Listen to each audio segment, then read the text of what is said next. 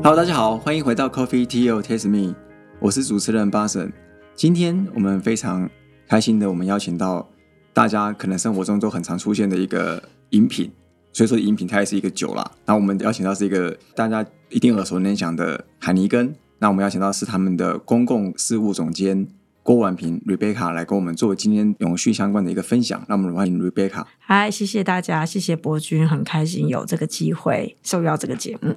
那在最一开始，其实那我想要聊聊个人，你自己本身，你对永续有什么样的一个想法？嗯，我觉得永续很这个名字听起来非常高大上，但是我觉得永续对我做生意来说，其实就是怎么样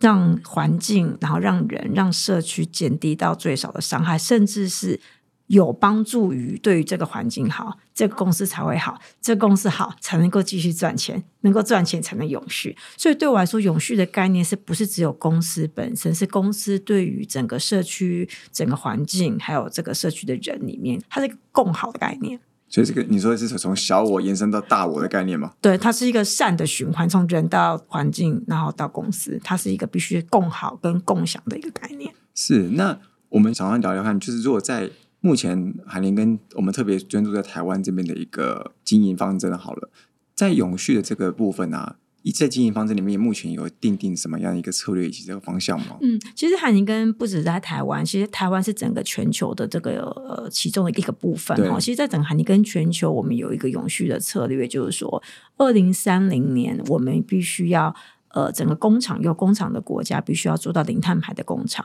二零四零年，我们要实现碳中和，整个价值链的碳中和。那这个只是环境的部分啊。那另外一块，我们在整个永续的策略里面，除了环境以外，还会有理性饮酒。那理性酒部分，理性饮酒就是喝酒不开车，开车不喝酒的。理性饮酒。那每一年呢，我们会。应该是每个国家，它必须要百分之十的媒体预算去投放到跟理性饮酒相关、宣传理性饮酒相关的一些，不管是 TVC 啊，或者是一些活动上面。那这个是另外，我们其实在台湾其实也有无酒精的啤酒。那无酒精的啤酒，它是用一个产品去实现理性饮酒的这样子的一个行动。那在人的部分，就基本上我们会希望台湾没有这个问题啊，但是其他国家可能有，他会要去实现男女同工同酬。然后还有一个就是性别平等的概念，比如说像一般酒商其实比较多是男生比较多啊，正常是七比三。台宁跟台湾很有趣，对他的管理团队女比男大概三比四，所以这也是将近一比一的概念。哦，然后在一般整个员工也是大概将近一比一的概念。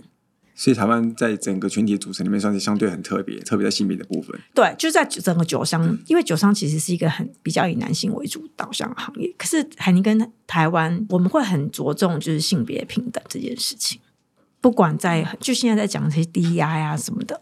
是，所以像刚刚提到，就是理性饮酒这个，据我所知，好像蛮久以前就一直看到他的会下那个标语，这个不是已经很久的一件事情？那他还有什么样精进的空间呢？蛮好奇的。我觉得，比如说像理性酒部分下标语，那只讲直白的，其实消费者会不会看，会不会采取行动？我觉得是，就是不一定。对，可是我觉得海宁跟他会用一些比较有趣的一些的影片，好，或者是比较有趣的内容，去告诉大家怎么样去做理性酒。还有一个就是说，其实，在消费者理性饮酒的时候，其实必须要看你的侍酒师。就比如说，你去走到 bar 里面，对那个 bartender 如果有理性饮酒的概念，他就会，比如说你消费者你想要一直。一直喝，一直喝，那你可能会被侍酒师阻挡。所以，其实我们之前有针对于一群一群侍酒师，把国外的 RBS Responsible Drinking Service 这个认证课程引到台湾这边过来。那主要是有点像是擒贼先擒王，先把这些侍酒师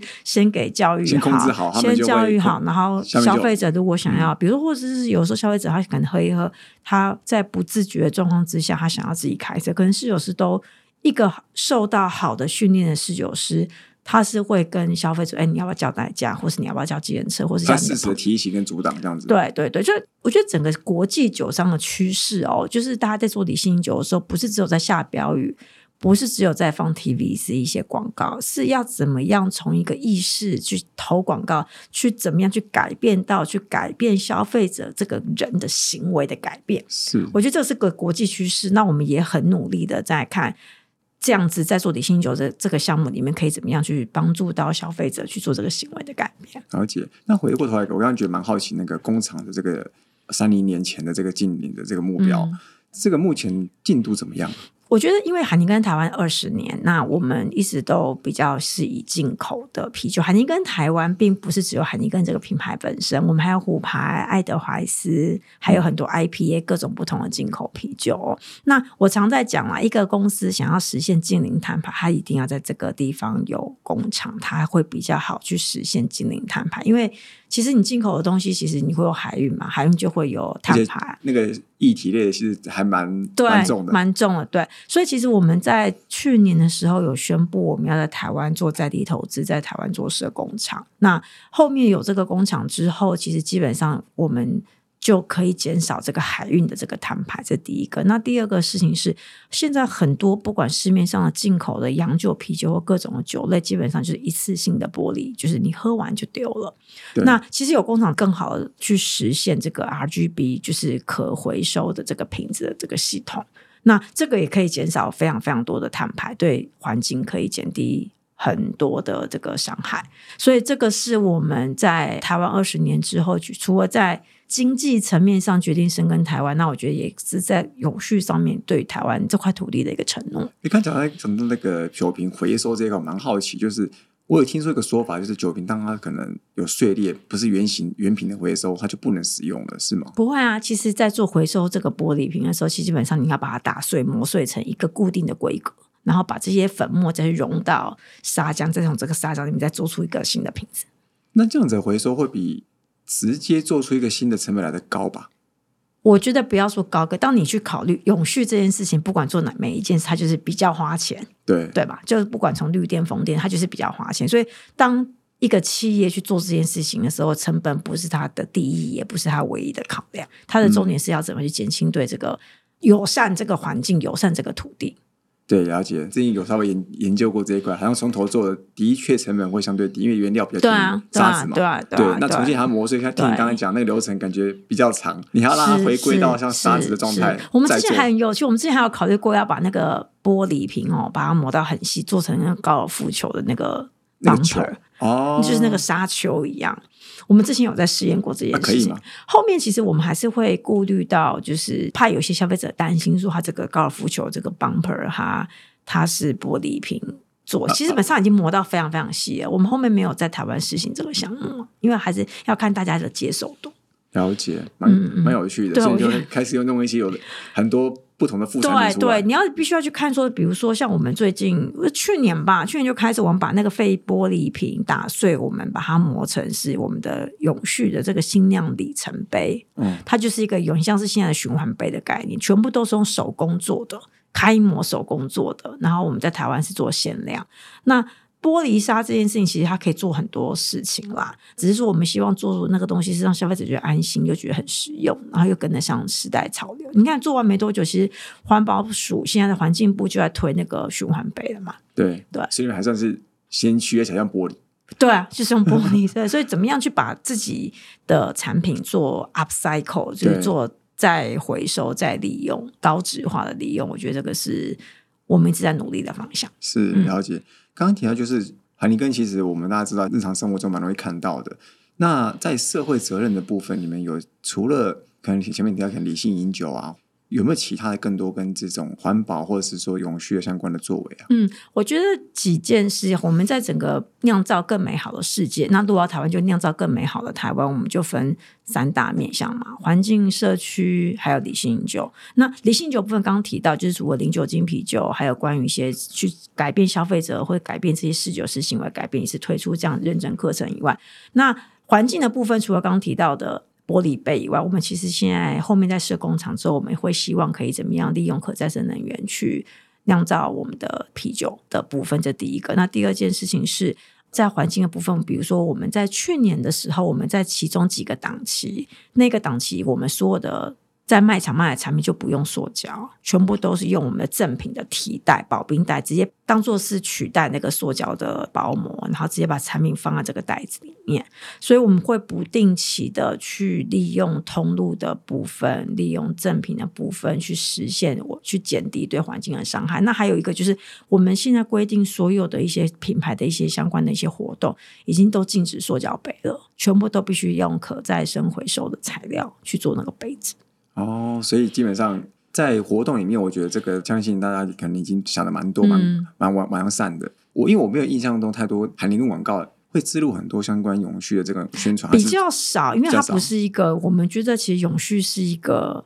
它必须得要落地的工作，所以广告有广告它存在的品牌的任务，我们没有想要。在广告上面去大规模，很多时候就是人家讲嘛，默默行善总比就是你在到处跟别人讲你在做什么。对，但是我们其实还在学习当中。我们国外有非常多很好的一些永续的案例，我们都还在学习当中。那基本上，我觉得永续这件事情，你刚刚提到，对我来说，永续的定义是什么？永续其实一个最大定义是它怎么样融入在公司的运作里面。怎么样融入在公司的运作里面？不是只有行销，它要怎么样落在销售、落在通路、落在供应链，这个才是真正去落实永续的方法。这个算是内化的一部分嘛？那我们以台湾这边来说，或是整个全球来说，就是目前对于内化这些，不是员工教育训练，或是员工在做我们讲 ESG 里面的剧烈这一块，嗯。有特别在做到什么样的措施吗？或什么最新的一些措施，未来会做的？嗯，比如说，其实国外在跟我们每个国家都会有规定，你每一年你必须要投在刚刚提到的理性酒部分是要百分之十的这样子一个承诺啊。那比如说在一些社区项目，像比如说他会规定一个金额，就是你一定要投在这个社区项目的项目。哦，刚刚还漏讲，我们最近因为在屏东还推了一个屏东的这个青农青年农民的一个梦想孵化行动，主要是要去。回馈给社区，然后希望可以扶植青年农民愿意留在他们的故乡去做这些农业，然后主要去帮助他们一些经济收益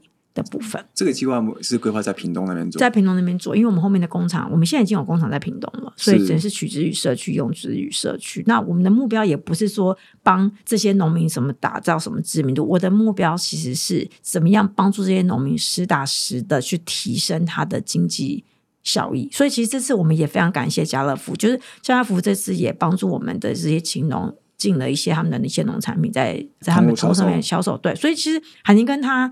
拥有的除了品牌以外，他也跟一些不同的通路有一些合作。那我们会利用跟通路的这些合伙伴的这些合作，去怎么样去帮助我们的青农，然后让他们的那个实际的收入可以。提升就更愿意留在他的家乡，不会说一定要离开才有钱因为因为以平东的状况，就会是他一个青农大概只能够留三年，他可能三年以后就离开了。所以我们希望在在能够帮助他更愿意留在这个地方。那目前来说，你们在推动这个就是这些永续相关的一些各个面向，包含环境啊、社会责任面，或者是公司内化的部分。就是近期内有遇到什么困难之类的？我觉得不管不是只有海尼根啊，其实做永续这件事情，刚刚提到它成本是高的。对对，那我觉得因为每个公司有不同的部门嘛，那比如说我们在推一些杯子啦，或是推一些青农的项目，那个成本其实你用一般公司在算那个 ROI 来说，那成本就是很高。你必须要怎么去？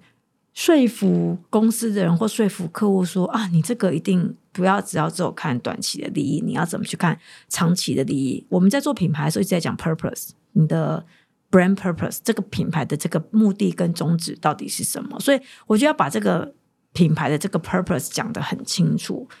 让内外部的利害关系人去。不要只看利益这件事情。我蛮好奇，就是因为像海尼根是一个品牌，在这个行销力道，其实从过往一直以来都是做的很好的。嗯，那行销这件事情，在我们过往的经验来说，它本来就是一个先行投资的一个一件事情，所以它 ROI 当下可能算不出来，但它未来可能会很高。嗯，但在这种你们已经有这样的一个架构底下或者基础底下，在推行永续的时候，这也是一个属于先行投资，在沟通起来，你觉得会比？我们知道台湾可能蛮多是属于这种 OEM 产业的，嗯，你觉得有来的比较容易吗？我觉得没有，我觉得一般快消品来说，永续真的，即使是在做你在做品牌建设的时候，比如说你在推一个品牌一致性的产品，对你当然是要先做一些前因后果，可是他看的那个立即看到的效益，他可以马上从通路上面消费者购买，他可以很快的看到。还是比较快。还是比较快。可是你做永续这件事情，它对于企业形象这件事情，它是一个虚无缥缈，你要怎么样用量化，你要怎么样用钱、用短期的利益去评估的。所以，不管对于中小型企业，或是对于国际品牌来说，我觉得怎么样去平衡永续企业形象跟呃你的营收、你的利润，我觉得那个都要做到很好的平衡。对，因为以往其实你会看最近为什么永续业绩这件事情在这几年这么突然流行起来，对，对，那就是之前其实大家都还是会比较重视怎么样去赚钱，赚更多的钱。那最近流行起来是除了政府政策在改变以外，大家也必须要去更重视 ESG。所以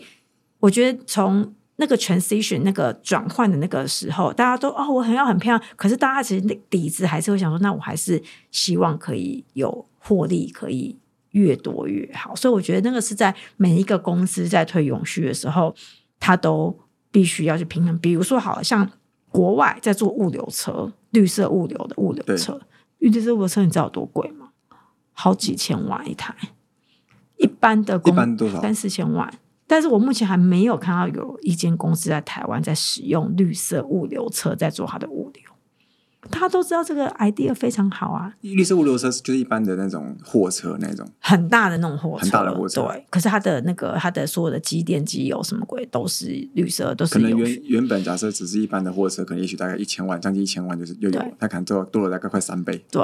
对。我目前在台湾没有看，可是，在大陆在其他国家是有很多的。哦，所以台湾还在慢慢的在 catch up 这个永续的这个概念，是，嗯，就是这个先行。投资的，我觉得可能像你讲的那个差异，可能差在行销的话是品牌打造，就是它是一个你做出来，它可能真的短时间看得到，而且它有可能不太需要太多的硬体投资，对，但永续它需要一个硬体投资，它很需要硬体。那你投资就是比虚拟的投资来的更高。是，比如说我举个例子，比如说今天很多在讲绿色能源，很多人都在讲嘛，绿电。其实台湾并不是没有绿电，是台湾绿电贵，对，所以不是没有绿电，是绿电贵。那一般的企业他会考虑一下，他要不要买绿电这件事，还是在算成本嘛？对，还是在算地方，还是在。所以我要讲的是，永续是花钱的事情，怎么样把这个长期的利益去跟短期的利益做一个适当平衡？我觉得是每一间公司在做永续都会面临到的挑战。因为我真的觉得像你提到的，要算真的很难算。就是像你们这么会做行销品牌打造了这个公司，但是遇到永续的时候，还是觉得算不出来。然后有时候还要用说服的方式才能打，嗯才能进行。对，然后还有另外一个，其实也很直白地说，有碰到的问题是，比如说有时候我们在做永续，我们会希望跟政府单位有一些合作，可是因为酒商吧，可能就是有些政府单位他会觉得他不想跟酒商合作，敏感一点，对，敏感一点。对，那其实如果有政府的加持，可以让这个永续的这个 awareness 跟这个永续的知名度做更广。可是有很直白说，有的时候有些政府单位他其实就是不愿意啊，他可能他宁愿自己做他，所以这是我特别在酒与饮料产业会碰到的。他了解我们的美意，可是他就是不想要，不想要。但是我觉得很可惜，不小心绕进去。对他，就我觉得可惜的是，有机会让这件事情做得更大更好，可是，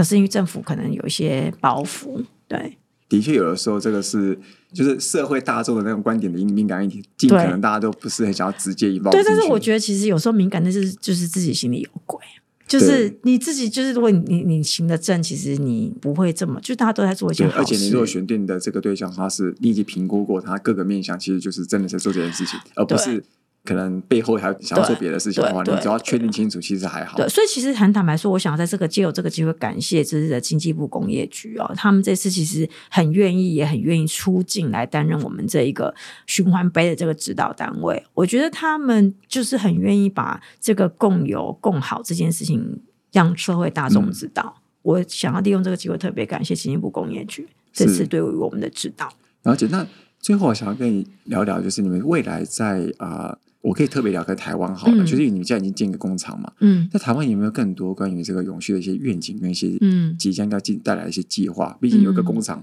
一定是个长期投资。，对。那有没有这样的一个规划？我觉得对我来说，最第一件事情是先把这个呃几个嘛，在做工厂的时候，水啊、电啊，好能源的部分。那水跟电的部分，基本上我们希望可以去把这个耗水率，做一瓶啤酒这个使用这个水的这个耗水率，可以降到二点五。一瓶但是一瓶啤酒只要用二点五罐的水，在整个制造过程当中可以降到最低，这是一个。给大家一个概念，一般的国外的目前最好的数字是二点八 hectoliter per hectoliter，就是一罐啤酒要用二点八罐的水，我们希望可以做到二点五。这是一个。那第二部分是我们希望在二零二五年可以实现百分之五十减少百分之五十的零碳排，二零三零年做到整个工厂是一个零碳排的工厂。那这中间包括需要去实现，比如说一些绿电啦，好，那风电或是太阳能光电，那这个要怎么去做？还有一些其他的在制造过程里面怎么去减少碳排？那这是我们目前的目标。我们目前也还在学习怎么样去实现这样子的。永续的目标是，所以你们绿电打算是自己做，还是用买绿电这种方式去？我们现在还在评估各种不同的，比如说你有可能在工厂的屋顶上铺嘛，然后再再搭配一些铝箔。那我们之前也在跟一些供应商在讨论，可能会有一些沼气啦，或是一些生殖能的部分。哦，也有评估到生殖能，对对对对，那个都是那都是我们在评估的范围。风电其实也是有在看，了解。嗯，好，这次非常感谢 Rebecca 跟我们分享很多关于。海尼根在台湾做了很多的这种永续的一些机会，毕竟从二十年里面慢慢的改变台湾的很多，不管是饮酒文化应该改变不少，还有对于像一些呃社会责任跟环境大家生活中的一些融入，其实越来越很知道你们品牌，那就你们品牌在大家生活的影响力其实也蛮大，嗯，就相信你们很容易去带动这个大家在生活中对永续的一些认知以及他的消费习惯。那那我们再次谢谢海尼根公共事务总监。郭婉平、瑞贝卡来跟我们做一些分享。谢谢博君，谢谢。我们希望怎么样把永续做的跟海宁跟品牌一样，这个品牌化做这么好，然后去带动整个社区、整个台湾的人，然后一起酿造更美好的台湾。是好，谢谢，谢谢，谢谢。Coffee Tea Taste Me，轻松聊永续，我们下次见，拜拜。